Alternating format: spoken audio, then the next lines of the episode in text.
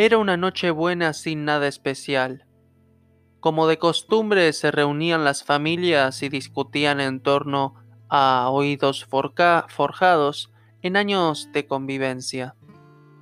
Colgaron a lo largo de las calles las luces de todos los años, desperdiciando el dinero en unas bombillas que solo conseguían deslumbrar. Resultaba ridículo pasearse por una ciudad en la que se veían carteles de felicitación.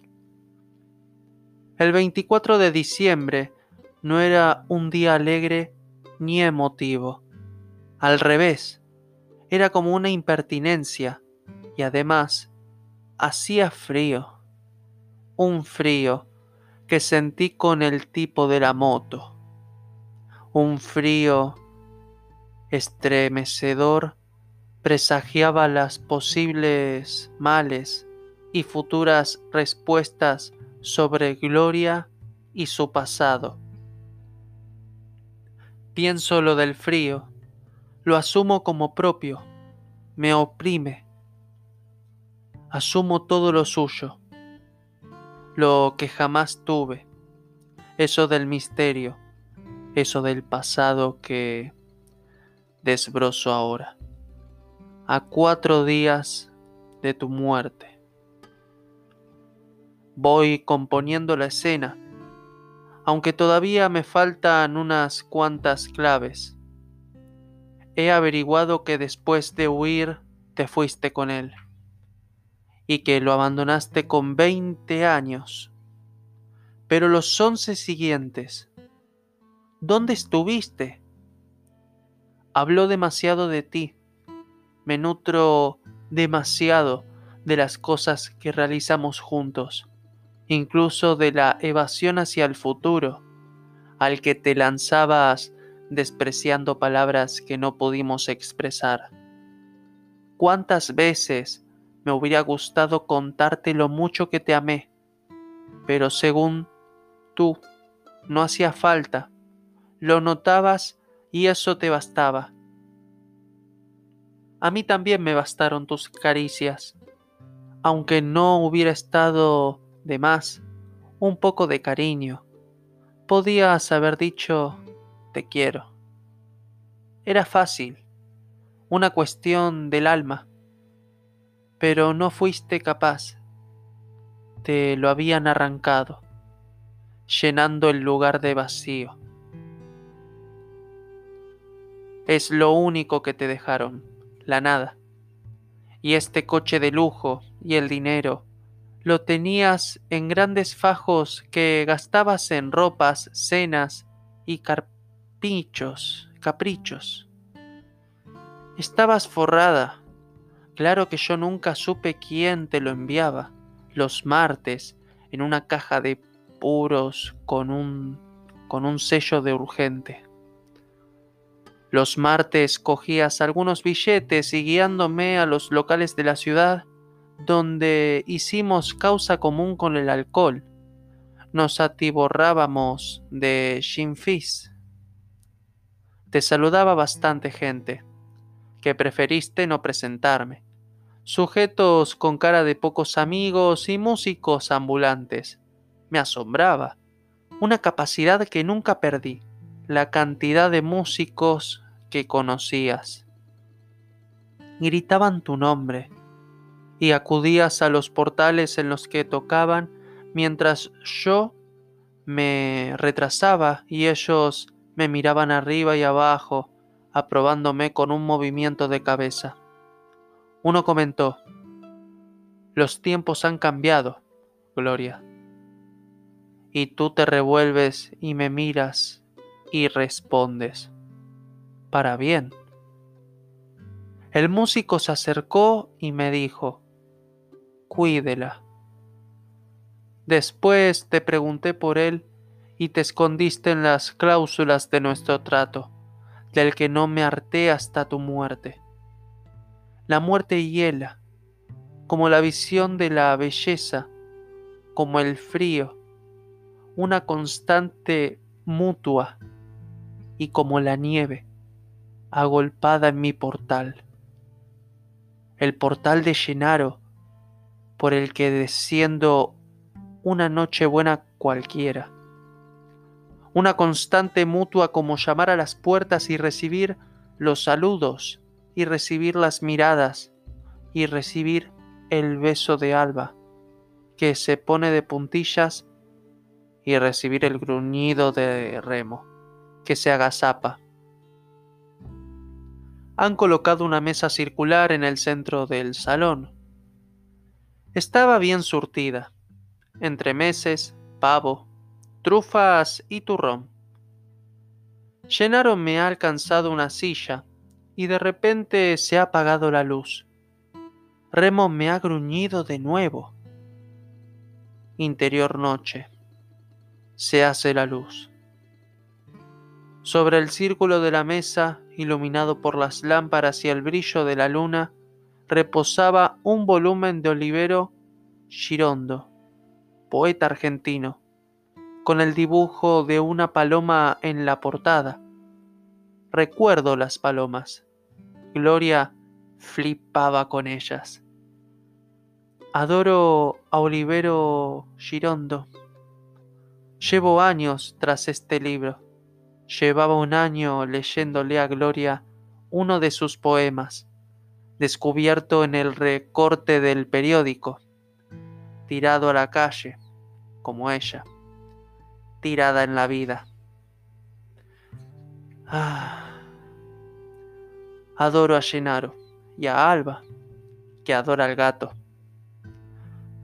Menuda sorpresa. ¿Dónde lo has comprado? Se lo robé a un amigo. ¿Y alguna idea para tus cuadros? intervino el sarcasmo de Alma. Tengamos la fiesta en paz, acotó Llenaro. Alba rió y me pasó el vino. Llenaro enfureció. Remo sacó las uñas.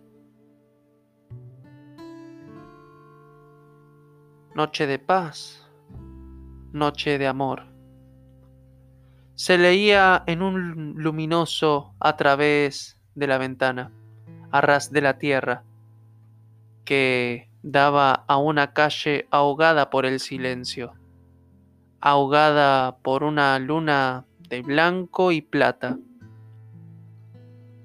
Una calle de un brillo cegador y fantasmal levantaba sombras pálidas contra los muros de las casas, y las voces, las voces de esas casas eran discusiones a piel viva en torno a buenos platos y buenos vestidos y grandes corazones de rencor.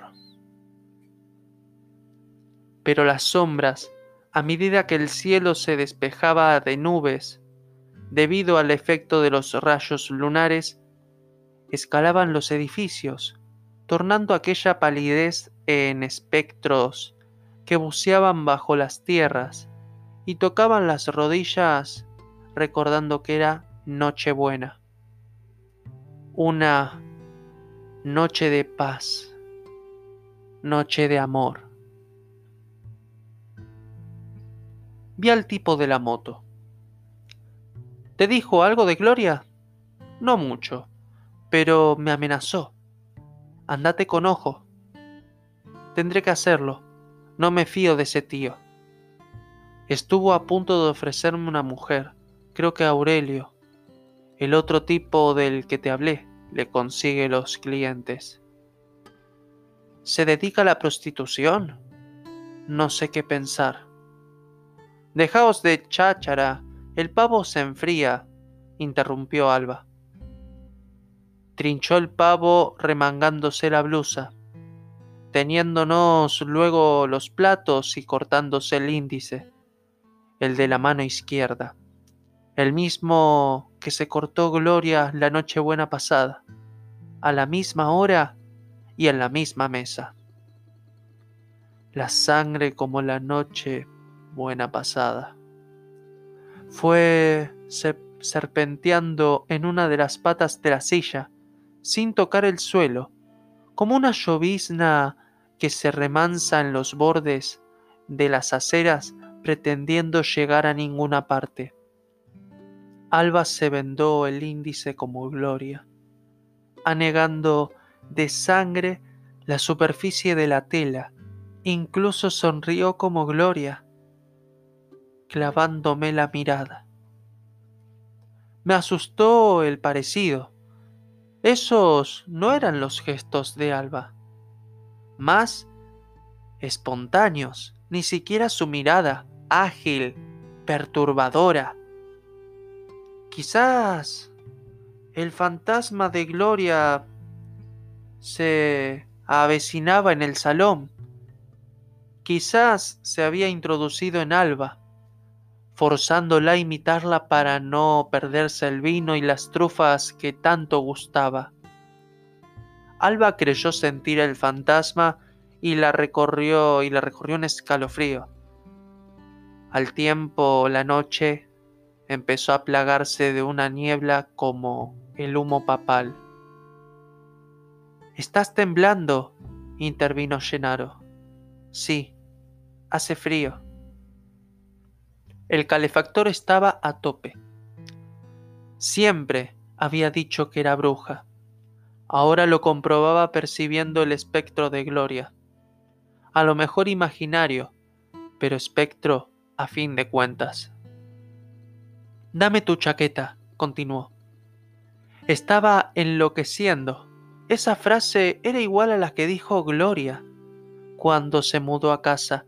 Nada más cruzar el umbral para después indicarme que apagara la luz. Entonces pregunté el motivo de sus lágrimas en el Delany, el por qué de la borrachera. No respondió. Fue al dormitorio y se recostó en la cama. Y me esperó. Y se desprendió de la chaqueta que hacía un momento le había prestado. Tenía un cuerpo magnífico, tallado por un cincel que conocía el secreto de las curvas, y me abrazó y... Alba se echó mi chaqueta a los hombros y parpadeó. Sí que era Alba. Ese parpadeo frenético solo podía ser suyo.